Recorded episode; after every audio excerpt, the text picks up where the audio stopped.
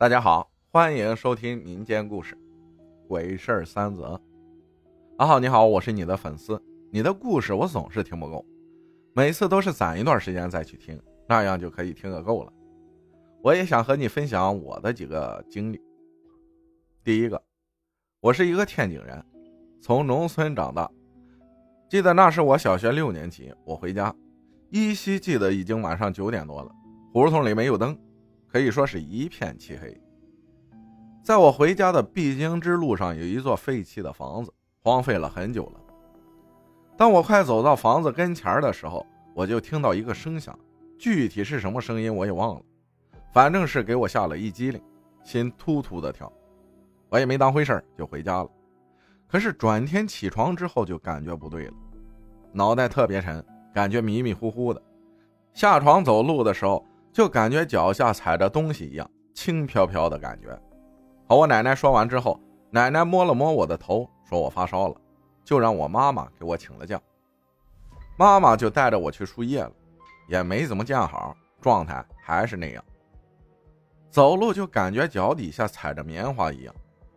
奶奶看我这样，就问我昨天晚上回来的时候发生什么事儿了。我就说在那个废房子门口吓了一跳。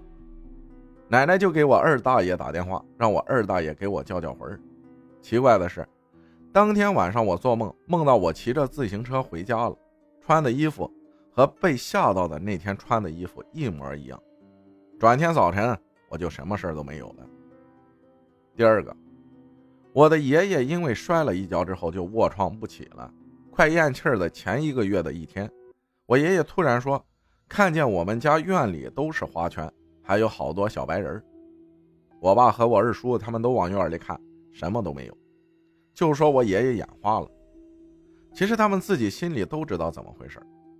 过了几天的一个晚上，我爸、我二叔、我姑父他们都守着我爷爷。突然之间，爷爷一边挣扎一边说：“别拿铁链子绑着我，别拿铁链子绑着我。”几个大男人都按不住我爷爷。当时我才上五年级，根本不清楚什么事儿。反正就是害怕。还有一件事就是我爷爷都七十九了，牙也没几颗了，天天嘟囔着吃海海螃蟹，我妈就给我爷爷买了。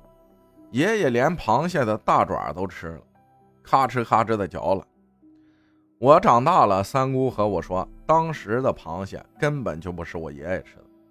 家里人看爷爷这样也不是个办法，就找了个顶仙看事儿的来我家看看。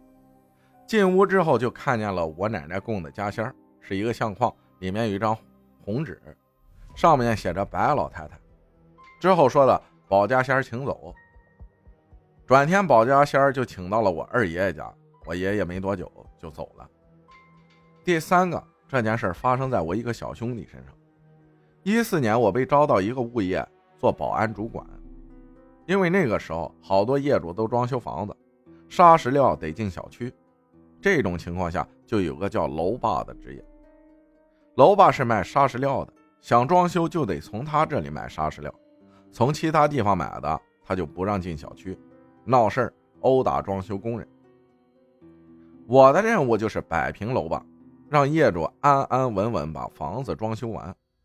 那些日子几乎天天都在东区寒头。没过几天把楼霸打跑之后，我担心楼霸还会回来闹事儿。所以早晚我都带着人在那儿盯着。有一天晚上，一点多，我们正在办公室喝酒呢，一个小兄弟慌慌张张的跑进办公室，说他看见不干净的东西。当时我看到他的眼珠子都凸出来了，一个劲儿的哆嗦，我就带着人去他说的地方看了一圈，什么都没有。回来之后，我问他：“你看见什么了？”他说。